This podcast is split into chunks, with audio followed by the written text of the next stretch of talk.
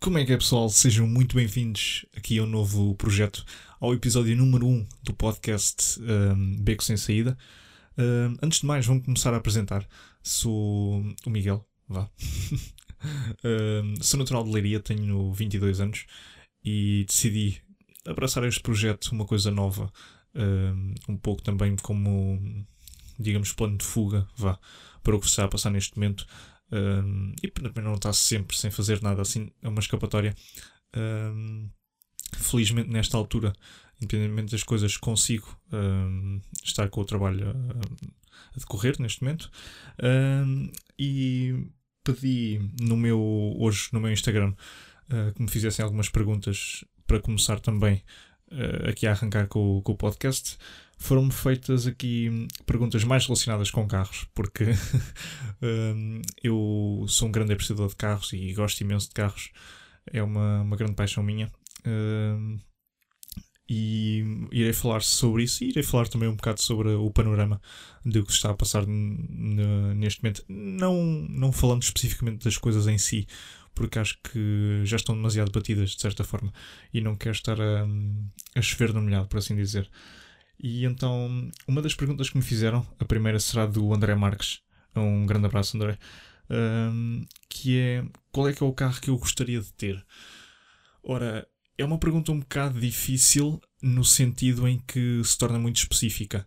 Um, porque um só carro torna-se de certa forma um bocado limitadora.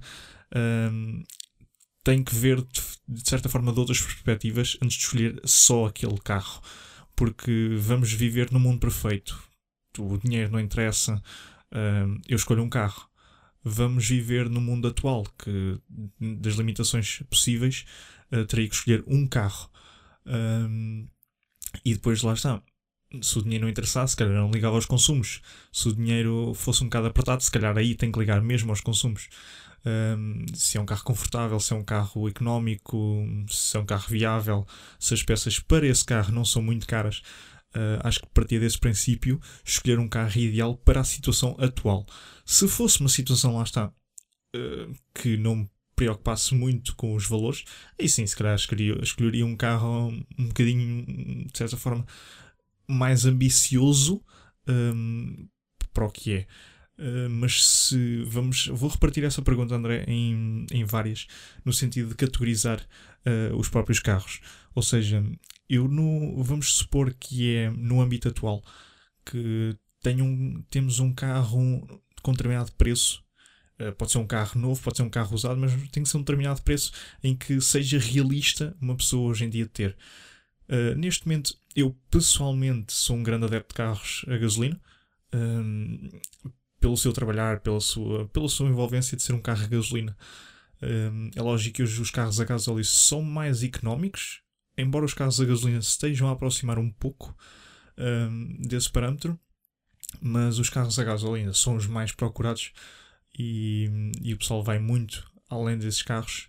Os carros a gasolina, para serem um pouco mais viáveis, têm que ser motores mais pequeninos, motores 1000, 1200, 1400, uh, para conseguir alguns consumos. Um, alguns consumos próximos dos de gasóleo.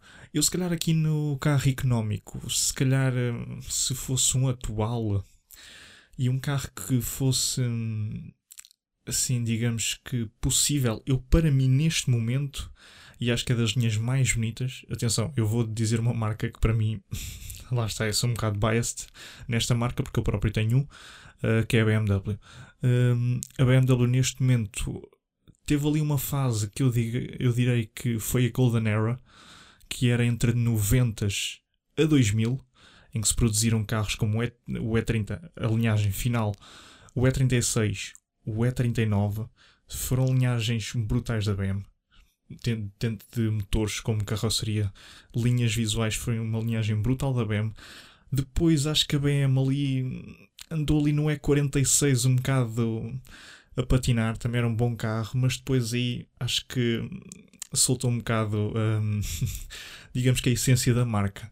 Embora que a meio de 2005, 2006 surgiu o S60 e para mim, e André concordar comigo, S60 M5 é dos carros da BM mais icónicos uh, por ter um V10 debaixo do capô e, e, acho que, e acho que é assim para mim é desses dos carros mais icónicos. Agora, depois a BM perdeu-se um bocado nos anos 2010, eh, andou-se um bocado a patinar e para mim entrou com uma linhagem que foi brutal, que é a Série 4.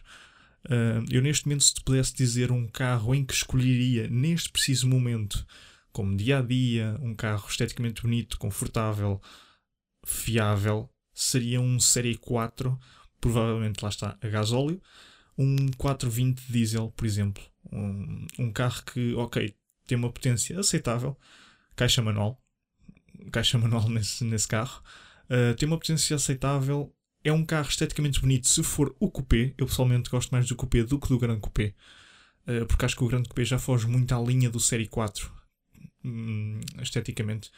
Uh, e é mais para o coupé o 420 diesel um, e depois possivelmente fazer-lhe uma repro aumentaria um bocado mais a potência e conseguiria jogar com os consumos. Uh, e acho que era um carro neste momento que eu gostaria de ter. Se fosse um carro em que se pudesse já esticar um bocadinho, ia para a linha M. Ia para a linha M, ia para o M5 competição, ia para o M3 Competition, jogava nessa série. Ou então o M8 Competition também é dos carros mais bonitos que a BM já lançou neste ano. Uh, muito mais que o X, o X5, X6, acho que é um carro esteticamente muito bonito, porque agora a BMW vai optar pelas grelhas gigantescas, aquilo é uma cena brutal. Um, e acho que esse carro se torna um, uma grande escolha. Eu pessoalmente gosto muito de preto em preto. E acho que o M8 preto em preto, jantes pretas, uh, carro preto, acho que fica uma cena brutal. Um, e dentro desse, dentro desse ramo, acho que seria o meu carro a escolher. Um, se fôssemos um bocadinho mais acima, se calhar já optaria por um super carro. Uh, e depois há diferenças de supercarros, lá está. Imagina, eu poderia escolher um Nissan GTR, por exemplo, que é um carro brutal. Tem um bom motor, um V6 biturbo, que aquilo é uma cena brutal. Aquilo aguenta porrada à força toda. O pessoal mete lá turbos maiores, intercoolers, assim, uma cena. Metem-lhe coisas mesmo fortes e o carro aguenta. E é um carro esteticamente até bonito. É um carro que já sofre da sua idade, que é um carro que foi lançado, se não estou em erro, em 2009. Já é um carro que tem quase 10 anos, de, já 10 anos de, de linhagem, o R35. Um, e é um carro que já se torna um pouco, teve um bocadinho de alterações, uns toques ali ou lá, mas é um carro com uma linhagem muito, muito seguida, ou seja, um, é um carro que veio de um outro carro muito icónico das eras do, dos anos dos anos do, japonesas, que foi o, o R34, o Skyline, um, que, na minha, a meu ver e na minha opinião, foi um carro que foi lançado nos filmes de Velocidade Furiosa, juntamente com o Toyota Supra. Foram dois carros que surgiram desses filmes, mais desses filmes, porque pronto, os carros em si são brutais, mas o, filmes, o filme deu-lhe deu uma, uma alavanca diferente. Um, e acho que o R35 seguiu a linhagem embora embora que neste momento está a precisar de um update. Um, depois, se fôssemos um bocadinho mais além, se fôssemos para um hipercarro, já assim de, da questão do supercarro, é lógico que imagina um supercarro poderia ir para um Lamborghini Huracan Performante, um, que é um excelente carro, um V10 natural, atmosférico, quer dizer, é um, são carros brutais, mas é aquele sonho muito, muito acima. Uh, um hipercarro para mim, sem dúvida, o La Ferrari, sem questão alguma. Uh, La Ferrari para mim era, era o meu supercarro de, de eleição. Um, e acho que, tendo essa pergunta, penso que está mais ou menos respondida na questão do carro que eu gostaria de ter. Se fosse muito resumidamente, se fosse agora, neste momento, que se conseguisse ter essa possibilidade, seria um Série 4 uh, a gasóleo, por exemplo. Um bocadinho mais abaixo do Série 4, eu se calhar optaria por um Série 1 uh, da BMW também, dos anos entre 2008, por aí. Foi das primeiras, ou é das primeiras séries, se não estou em erro, que eu pessoalmente gosto mais da estética exterior. Os novos, é, logicamente, têm. Os novos, atenção, não é este 2020, é a série de 2013, 2014. Gosto também de, pronto, mais do interior, como é lógico, mais tecnologia. eh, e a BM optou por, hum, por reforçar ainda mais o, carro. Uh, uma coisa que eu me perco pelos novos BMs é as luzes, sem dúvida nenhuma. Aquelas luzes são qualquer coisa de, de fantástico. Uma pessoa passa por, por aquilo à noite ou de dia quando elas estão nos running lights e é uma coisa mesmo brutal, brutal. Um, dentro dessa gama de preço acho que seria isso, porque agora uma pessoa encontra, por exemplo, série 1 na ordem dos, a partir dos, dos 8 mil até aos 16, 17 mil, conforme o ano. Uh, acho que é uma boa, uma boa, um bom investimento no sentido em que temos um carro que é pequenino, que dará para a cidade, umas voltas da cidade, e é um carro que também consegue fazer uh, mais do que uh, apenas citadino, ou seja, é um carro que consegue fazer consumos, é um carro que consegue fazer viagens grandes, se for preciso, uh, e é um carro confortável. pessoalmente, o último que andei foi num de 2015, se não estou em erro, foi um 2015, um, 3, um, um 116D, e era um carro que, por dentro, espetacular, tinha o pack todo do, M, um, muito bom o carro mesmo. E era um carro que na altura, se não estou em erro, estava nos seus 16, 17 mil euros. Um, depois lá está. É um investimento futuro, mas depois também há aquela coisa que é comprando carros novos ou semi-novos, no, no sentido de chegando ao stand e olha, temos um carro que é de há dois anos atrás e vamos comprar. Há sempre aquela coisa que, se for comprado a prestações, que a maior parte dos casos é, uh, quando acabarmos de pagar as prestações, já se torna quase que um carro velho. Ou seja, é um carro que está pago, sim senhor, mas é um carro que já se torna velho. Uh, e é por aí que um, também o facto de estar a pagar um carro a prestações se torna um pouco mau nesse sentido. Mas de resto, acho que é, acho que seria mesmo série 1 ou série 4 o, a diesel. Neste momento, se fosse um carro que eu gostasse de ter, uh, eu neste precisamente tenho um BMW um 316, um, um E30 e é lógico assim, é um carro que não se torna uh, muito apropriado no dia a dia, porque é um carro já, já da sua certa idade. É um carro que neste momento, como eu tenho, é um carro muito baixo. Uh, os consumos daquilo disparam completamente para a cidade. Porque é um carro que faz muita segunda, terceira, segunda, terceira, que é o para-arranca, e, e, a cidade também não é assim muito grande para ter essa vantagem de, de puxar pela caixa, meter uma, uma velocidade mais acima. Uh, por isso é um carro que dos consumos não é uma coisa muito, muito boa. Uh, mas de resto é um excelente carro. Para mim, não tem a vantagem. Ou seja, nas desvantagens ganha nas vantagens, no sentido em que um carro de hoje em dia tem ar-condicionado, GPS, tem tudo de eletrónica, o que há é tudo eletrónica. Aquele carro tem o básico, ou seja, o que para mim o que eu quero, quero um rádio, se tiver frio, tem a sofagem, eu meto aquilo a quente, funciona perfeitamente, é o que eu quero, não, ou seja, não tem pontos eletrónicos onde avariar. Uh, e acho que esse ponto é um ponto positivo nos carros mais antigos. Um, onde pegar, tu, o próprio André uh, tem um, um E36, para mim também a seguir ao E30 das, das linhagens mais bonitas da BM uh, no que toca no que toca assim carros mais, mais antigos.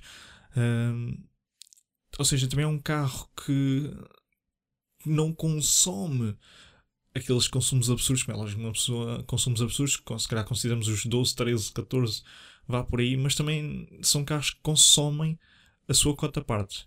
E por isso, hoje em dia, um carro a gasóleo vê-se muito.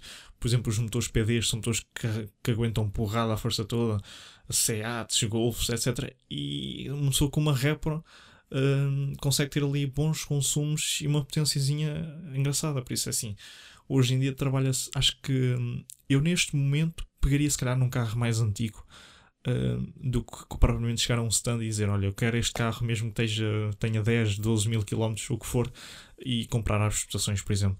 Acho que estaria muito mais bem servido uh, comprando um carro um pouco mais antigo, que também as peças em si já estão em, em, mais, em mais quantidade no mercado e poderiam ser um pouco mais baratas do que optar por um carro novo. É que um carro novo tem suas vantagens no que toca a manutenções, se, for, se tiver garantias na marca, etc. Pronto está mais ou menos segurada aí durante uns 2, 3, 4 anos, conforme também a garantia da marca.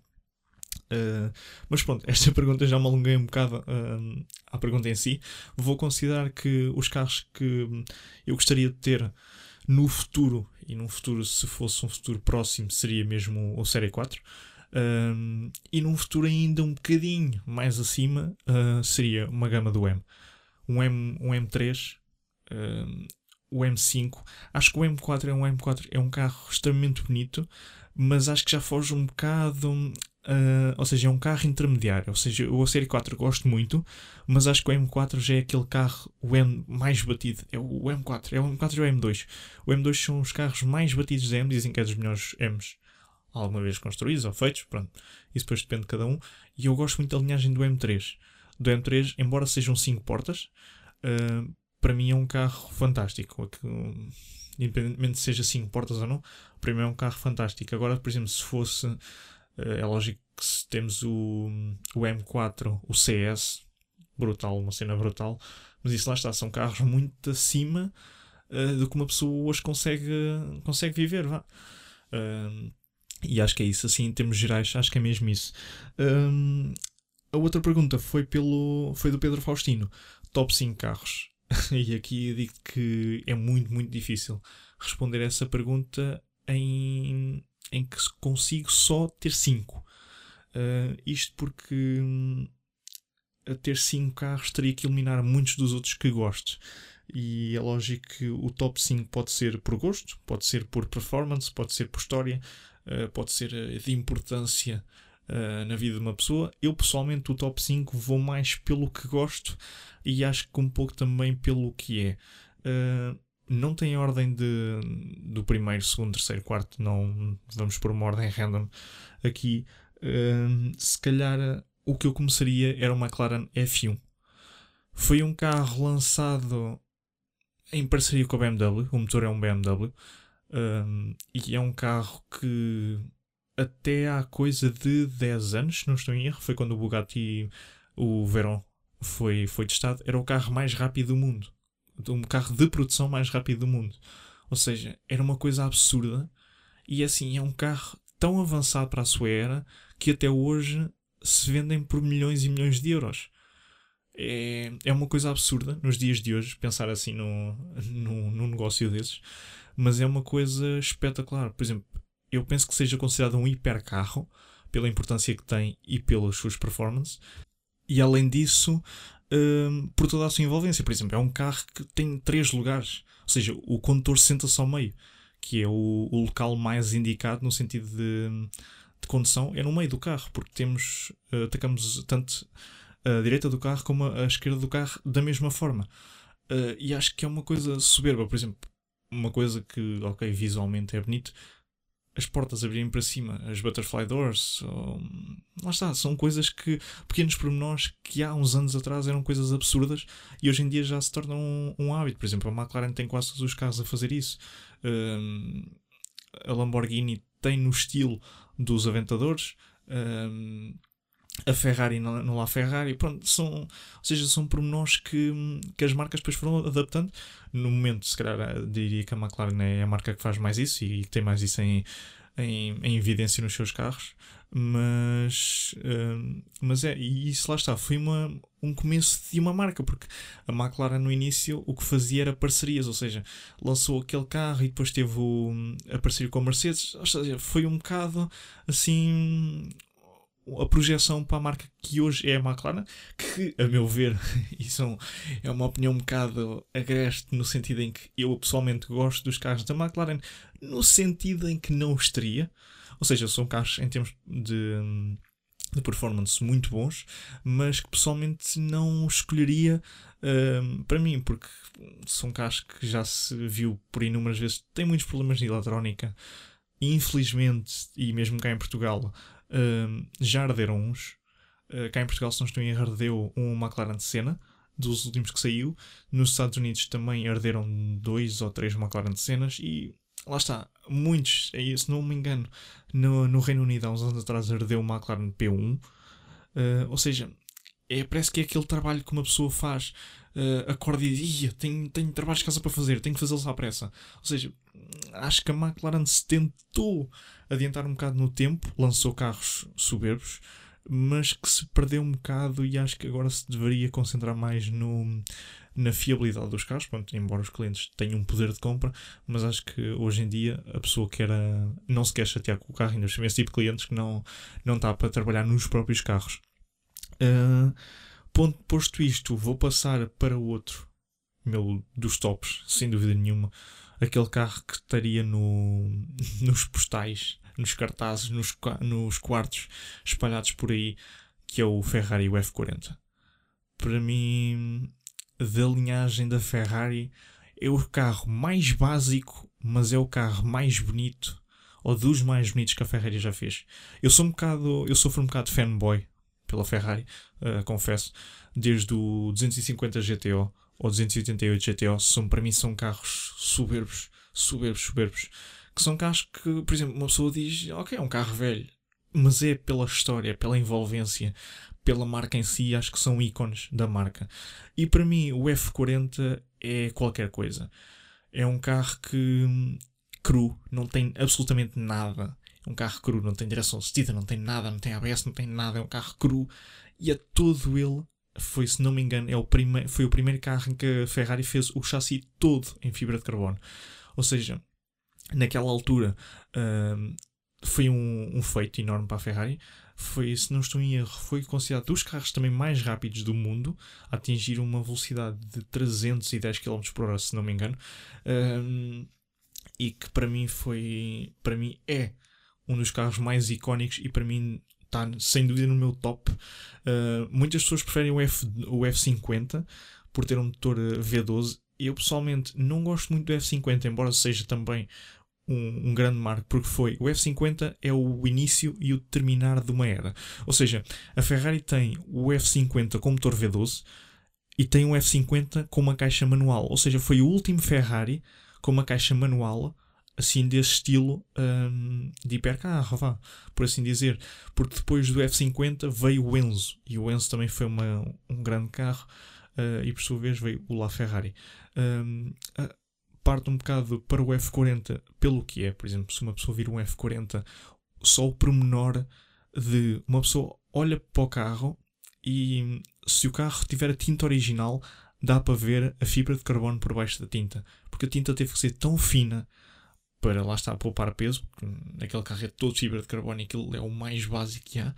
Um, tão fina a tinta que dá para ver os pormenores todos, ou seja, é aquele carro cru, aquele carro que uma pessoa olha e vê o trabalho que lá foi feito.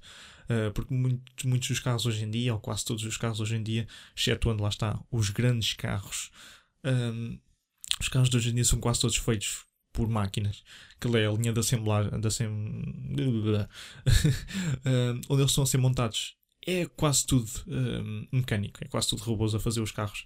Não há aquela envolvência humana com os carros como havia antigamente.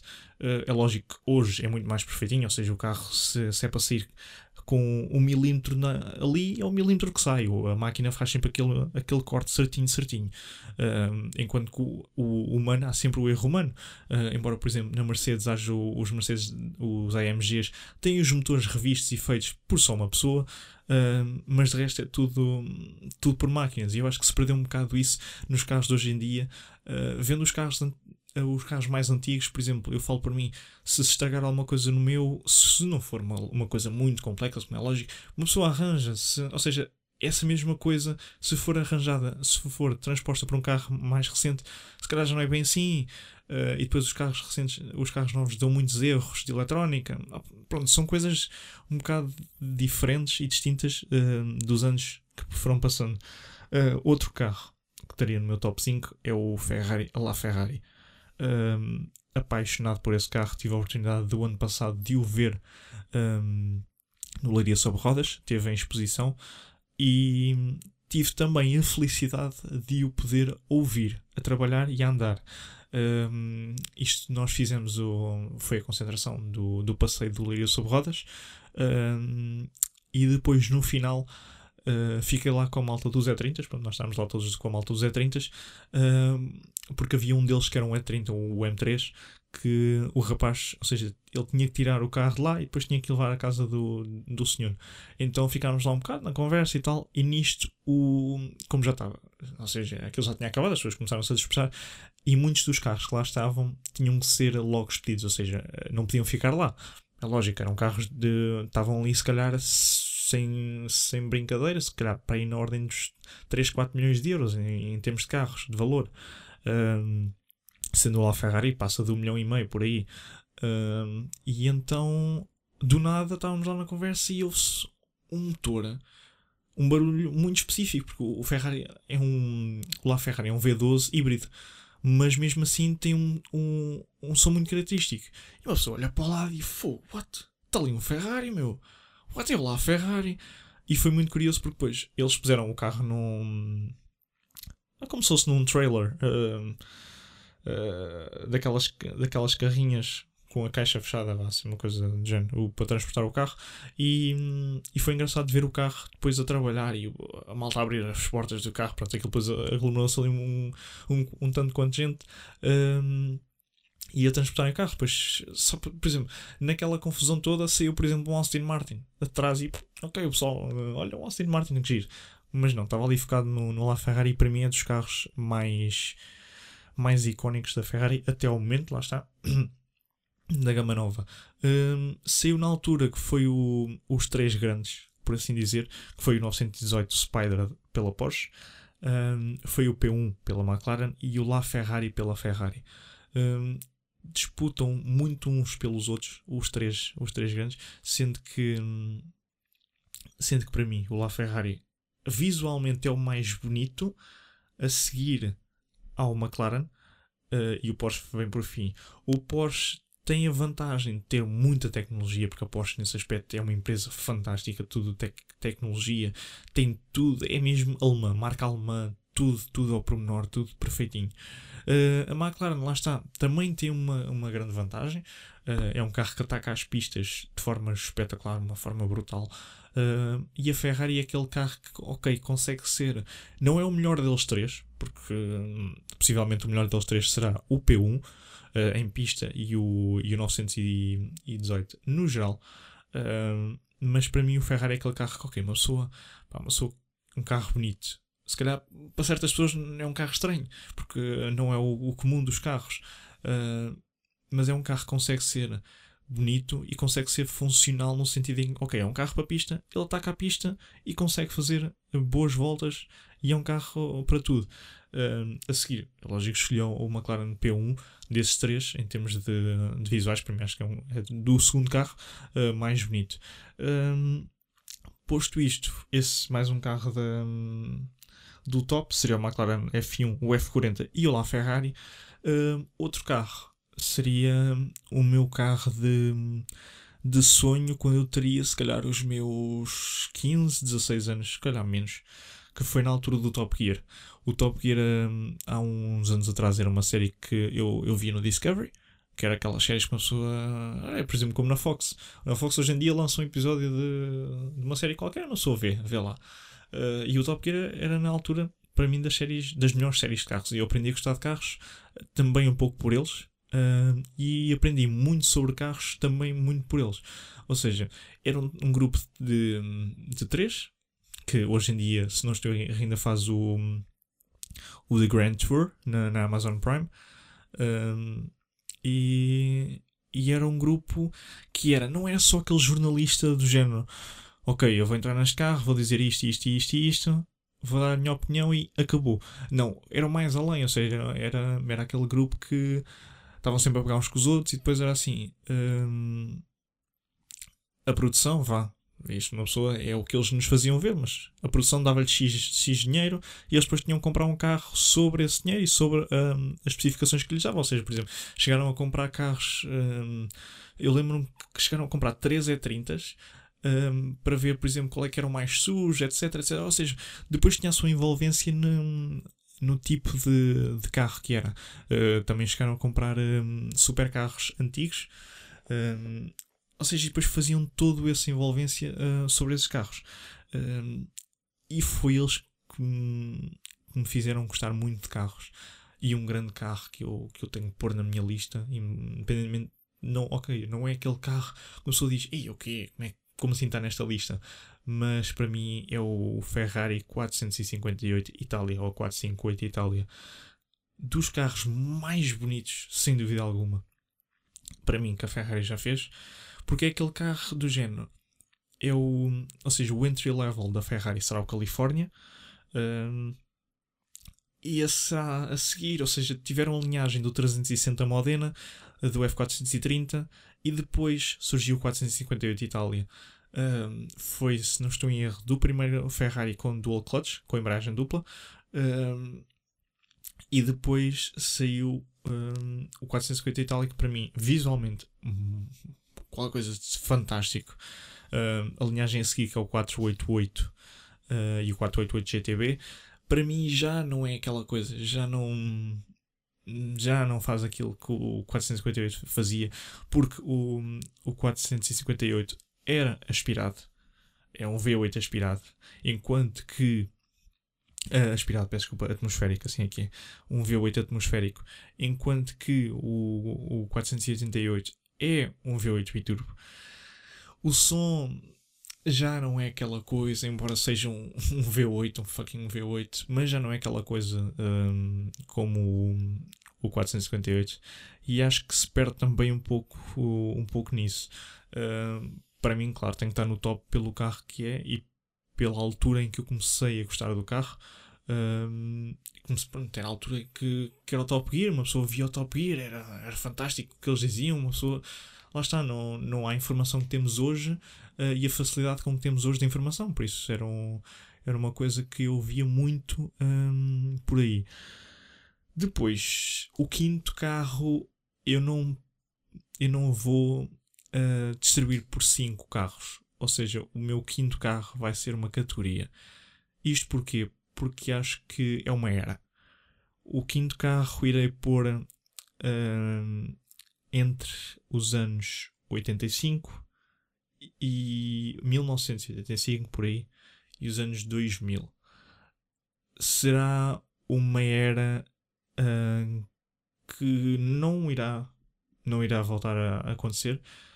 No geral no geral da indústria automóvel uh, e acho que é uma era uh, que se tem que preservar e se tem que olhar para trás e dizer e ver as coisas boas que se fizeram nessa altura, independentemente dos carros não serem perfeitos, não, logicamente que não, mas uma era que para mim das melhores, das melhores eras no mundo automóvel. Uh, irei considerar, por exemplo, BMWs, o E30, o E36, o E39, quer seja os modelos de motor normal, por assim dizer, quer seja E30 M3, E36 M3, o E39 M5. São carros fantásticos. Eras, por exemplo, do Toyota Supra, que hoje em dia temos um Toyota Supra que, aos olhos das pessoas, pelo carro que é, nem se deveria chamar Toyota Supra, porque hum, quando se faz uma expectativa, ou seja, quando se está tantos anos à espera de uma coisa, espera-se que ela seja de facto grande. O Toyota Supra teve em produção uh, até, se não estou em erro, 2001, 2002, por isso, não me engano. Depois teve estes anos todos até ser lançado. E há uns anos atrás uh, foi lançado o Toyota Supra um, o design, ou seja, foi lançado o protótipo e já ficou um bocado aquém do, da, das expectativas, mas pronto, era um protótipo, as pessoas, epá, os protótipos por norma são sempre um, querem sempre alcançar mais do que o carro que sai na realidade. Um, e então acho que ele um, também pecou um bocadinho por isso. Um, no sentido em que o Toyota Supra de, de hoje, dos dias de hoje, tem uma coisa boa que é torna-se um carro da Toyota, é um carro fiável, mas por sua vez foi buscar para redução de custos, se não me engano, partes à BMW. Ou seja, tem um tem um 6 cilindros um, turbo que pronto, lá está, também gerou muita controvérsia porque era um motor BMW. Um, todas as peças eram BMW, ou seja, esse, esse carro ao lado de um Z4 era igual. O motor era o mesmo e houve muito essa, essa disputa. Ou seja, por exemplo, quando o Toyota Supra, o antigo, foi lançado, hum, a disputa era o R34, o Skyline. Ponto. Eram esses dois a disputar um com o outro. Não havia cá, não havia cá outras coisas. Eram os carros icónicos da altura, eram, eram esses carros que, que se tinham a disputa. Um, e acho que o novo Supra veio, veio estragar um bocado da linhagem. Ou seja, se este Supra fosse a continuação do A86, ok, aí do AE 80, não, como é que é? Um, o, o carro da, da Toyota, está-me a faltar, mas acho que é o 86, se não me engano. Da Toyota, se fosse uma continuação desse, ok, mas agora é ou seja, é como se, é como se a Nissan, agora no, e, no R35, no GTR, fosse lançar uma coisa que não fosse um, superar as expectativas do antigo. E eu acho que o Supra, nesse aspecto, não o fez. E pegando no, nesse ponto, o, o antigo o Supra, para mim, é do, das eras, das melhores eras do, do automóvel. Um, uma das melhores foi, foi, dessa, foi dessa era carros brutais. Um, foi a descoberta de novas tecnologias que hoje em dia ainda se usam. Quer dizer, um, tivemos ali muitos bons carros, mesmo do que toca a Mitsubishi. A Mitsubishi, por exemplo, hoje em dia já não é marca nada de por aí além. Mas na altura tínhamos os Lancers, os Lancers Evolution, quer dizer, transformaram completamente o, mundo do, dos rallies. Um, a mesma coisa com uma Delta. O, foram carros, quer dizer, o Integral é, são carros que, que deixam marca na história que hoje em dia será muito difícil um, replicar e trazer de volta um, para justificar tanto, tanto hype. Vá. E acho que o Supra se fica um bocado por aí, porque mesmo que a Toyota vá lançando, ok, olha, demos um upgradezinho no Supra, agora tem mais um, um escape ou uma coisa assim, quer dizer, não vai superar, uh, muito embora já tenha uh, o nome, não vai superar o antigo, porque quer dizer, foi tanta a esperança, foi tanta a expectativa. Isto faz lembrar um pouco do, do filme que saiu há uns anos atrás, de animação, que era Os Incredibles. Esse filme saiu uh, e o final do filme tinha a ver do género com. Ou seja, um, eh, eles acabaram ali o filme e tal, e depois saiu uma toupeira, uma cena qualquer, do chão. E o filme acabou aí e foi criada a expectativa do género: ok, vai haver um segundo filme com a continuação desta cena. E os anos foram passando e passando e passando, e quando veio, uh, há dois ou três anos atrás, os Incredibles 2, foi. Ou seja, aí eu consegui ver, ok, isto é novo, mas de certa forma veio dar continuidade ao outro. Ou seja, não, não tem a sua linhagem tem a sua esperança e expectativa do primeiro filme. Ou seja, aí conseguiram pegar na, na expectativa do que as pessoas tinham do primeiro filme e continuar uh, a avançar. Acho que é um bocado por aí que, que muitas das marcas automóveis perdem uh, na sua linhagem, no seu segmento de quando fazem carros novos. Uh, por aí. Terminando o meu top 5, vou dar como se fosse uma, uma menção especial um, a um segmento que eu acho que vai. Não vai ser o futuro a 100%, mas está a ser o futuro no presente, que são os carros elétricos. Neste momento, tiraria o chapéu à Tesla. Que se eu tivesse que ter um carro elétrico hoje, Tesla Model 3, o, o 100, o Dual Motor, que é o melhor, vá, o Performance. Um, seria sem dúvida o carro que eu teria neste momento se me dessem a possibilidade de o ter. Teria sem sombra de dúvida. É lógico que eu sou um grande aficionado por automóveis, por motores a combustão e não ter nada que faça barulho ou não ter nada que, que puxe pelo carro um, como o motor a combustão o faz, acho que me faria um bocado de confusão. Mas pela tecnologia e pela importância que um, nos dias de hoje estão a ter, acho que são opções brutais. Um carro elétrico neste momento tem muitas ajudas de, em termos de, de dedução do IVA um, e é um carro que consegue ser, ok, tem as suas desvantagens no sentido em que uma bateria não dura a vida toda e depois quando é para substituir é um balúrdio mudar uma bateria nova. Uh, mas depois tem as suas vantagens, ou seja, não é um carro que tem que se mudar o óleo, não se tem que fazer as revisões tão a fundo e quer dizer, é um carro muito mais fácil uh, de lidar. Quer dizer, uma pessoa chega à casa, mete o carro a carregar a tomada, no dia a seguir tem o, o tanque, entre aspas, cheio e siga, siga a viagem tem a sua desvantagem. Ok, eu vou daqui para o Algarve, se calhar tenho que parar duas, três vezes para, para, para carregar o carro. E, quer dizer, não é de certa forma muito prático, demora sempre muito tempo a carregar, embora os carros hoje em dia elétricos já, já tenham uma, um tempo de, de, carregamento muito mais rápido, mas mesmo assim não é aquela coisa. Mas se me dessem a escolher, sem dúvida que, lhe, que ia para o, para o Tesla o Model 3, que acho que é um carro de certa forma torna-se do estilo do Série 3 do da BMW, dos novos, em termos de tamanho, e, e é um carro muito bom para, o, para, a oferta, para, para a oferta que é. Uh, posto isto, acho que daria esse top, esse top 5,5, vá, por assim dizer, uh, dessa forma, porque em carros de sonho eu gosto sempre de pensar de certa forma no que poderia alcançar, no que poderia ter e hum, em coisas que hum, de certa forma são viáveis, porque hum, já saíram inúmeros carros uh, para o mercado e acho que são poucos os que, que eu vejo em que digo: Uau, é este. E esse top, embora sejam carros de valores absurdos, de valores astronómicos, uh, acho que faz esse fator de uau.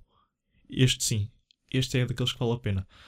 Um, tirando para outra pergunta feita pelo Alexandre Ribeiro, que é sobre.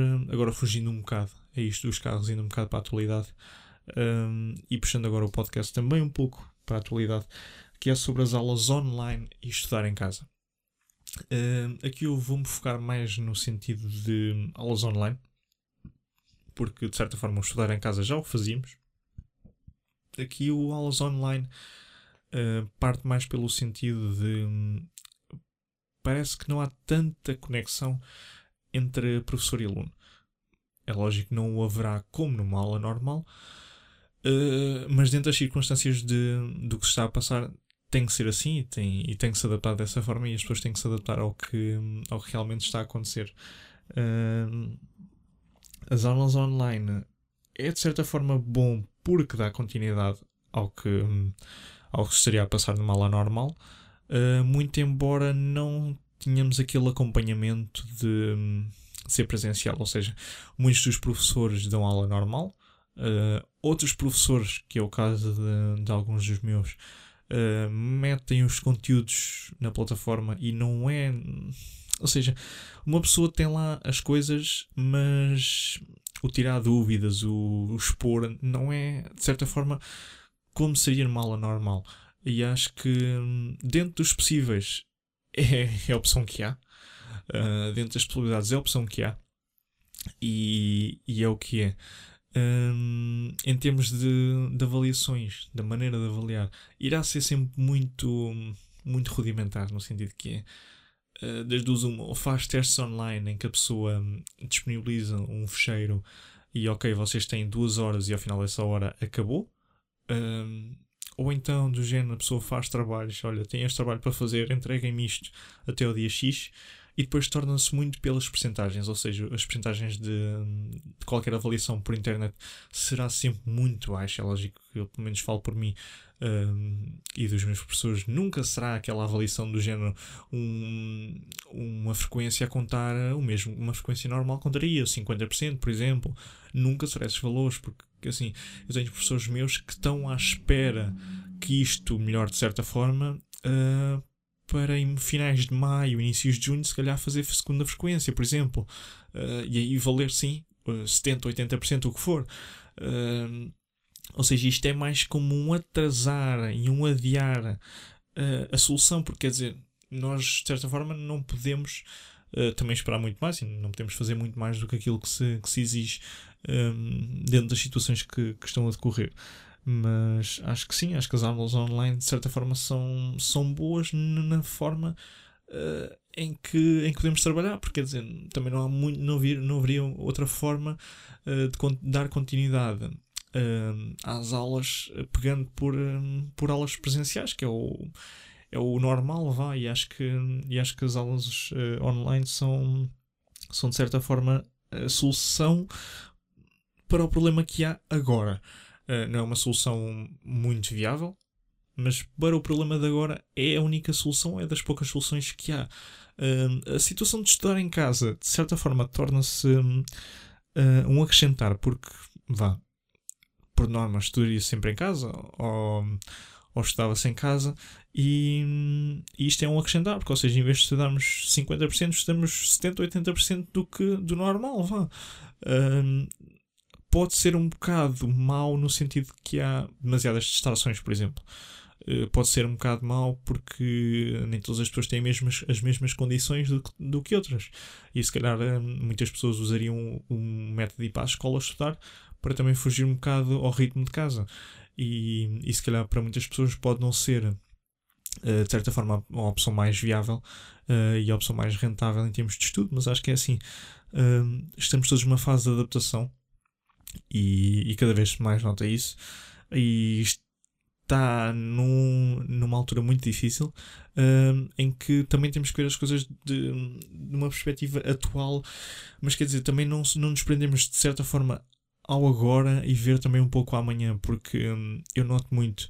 Um, mesmo a andar na rua de carro, hum, que as pessoas, ok, estão a respeitar, mas há tanta aquela coisa de o agora que de certa forma também se prende muito isto. Eu, por exemplo, um, eu, os telejornais que vejo será só mesmo a hora de jantar um, e ao almoço de vez em quando, mas é aquela coisa, se eu hoje vir o telejornal, sei perfeitamente que ama, se eu hoje à noite vir o telejornal, sei perfeitamente que amanhã, a hora do almoço, vai abater da mesma forma. O que muda é o jornalista.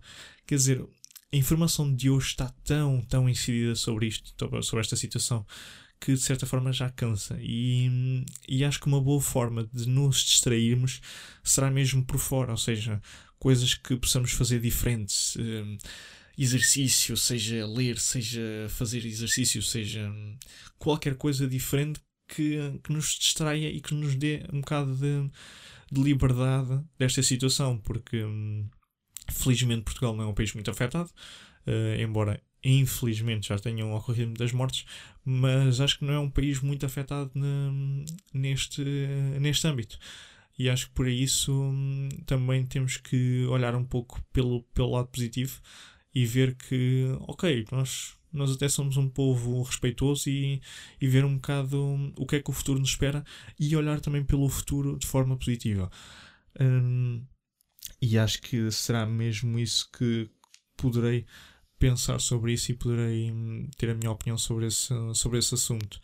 Um, de resto, um, para começar, acho que temos aqui já alguns temas que dão, que dão para pensar.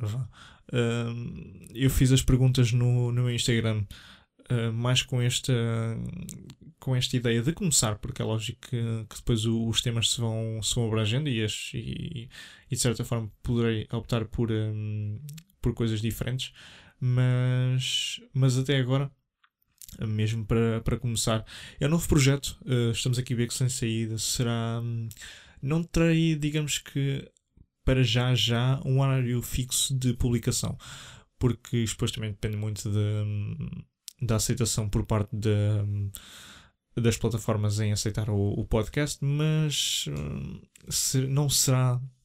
Uh, não será, por exemplo, semana a semana, vamos ter uh, alguns durante a semana, se calhar um reforço um bocadinho maior durante o, durante o fim de semana, e depois também querei trazer uma coisa que é trazer pessoas, porque hum, de certa forma há muito mais opção de trazer tipo de conversa e um pouco mais, mais alegre, mais engraçado, porque o, ao fim e ao cabo o, o objetivo deste, deste podcast será mesmo o fugir à realidade e com temas nada a ver e coisas assim um bocado absurdas. Tivemos este primeiro que foi só um bocado de exposição e também para ver como é que, como é que as coisas corriam em termos de, de produção, de, de tempo, etc. Uh, e acho que estaria muito para aí. O, os outros vou optar mais pelo. hum, Ou seja, let it go. Já dizia a Frozen, e, e é mesmo assim. Deixa andar e o que vier veio e sem nada, sem nada planeado. Neste momento, o, tudo o que foi hum, não foi nada planeado. A única coisa que tinha escrita foi só as perguntas para não perder um bocado no, no raciocínio. De resto, veio tudo, tudo de cabeça, nem informação de, hum, específicas de detalhes de algumas coisas foi tudo de cabeça. Hum, e acho que tem que ser assim, porque hum, hoje em dia estamos tão habituados a ser hum, aos guiões que hum, parece que as, pessoas- as próprias pessoas se estão a tornar robôs e, e acho que esta situação dos podcasts, e há tão bons podcasts uh, por aí, um, também é uma forma de fugirmos à realidade e, e de vermos as coisas de formas diferentes, porque um, temos também grande presente o YouTube em Portugal, uh, mas já está tão saturado que hum, também se torna um bocado sempre o mesmo, sempre o mesmo. Um, nos podcasts temos imensos, por exemplo, estando aqui a ver Tudo Inside do Bruno Nogueira, um, temos o Homem que Mordeu o Cão do Nuno Markle, temos o ACTM do Pedro Teixeira da Mota, inúmeros podcasts por aí de malta muito, muito conhecida, do Guilherme, o do Gueirinhas, o Sozinho em Casa. Temos o segundo podcast do Dário Guerreiro, por exemplo, o Ar Livre do Salvador Martinha, inúmeros que é de certa forma uma escapatória à realidade e é um pouco por aí que eu quero pegar nesse sentido. Eh, É lógico que, que sei metade da piada deles, porque daqui pouca coisa sei, eh, mas, mas também pegar por aí pela, hum, pela originalidade e pelo que me vem na cabeça. Eh, e por isso gostaria também de trazer às vezes, hum, aqui diga, não digo convidados, porque isso faz que é uma coisa do género, ah, vou trazer um convidado, ele vem ao meu programa porque eu convidei. Não, é um amigo, é um conhecido, é o que for. hum, que vem para falar e, e acho que aí também se partilham ideias e partilham-se opiniões hum, de coisas engraçadas e coisas que não têm jeito nenhum E por isso acho que hum, acho que tem tudo a ver e acho que é uma forma de, de se pegar por aí e de também crescer hum, pela positiva por isso, por hoje me despeço este foi o primeiro episódio do Beco Sem Saída espero que tenham gostado Hum, e olha, vão ter que maturar mais vezes, não é? Fiquem bem e até uma próxima. Tchau, tchau.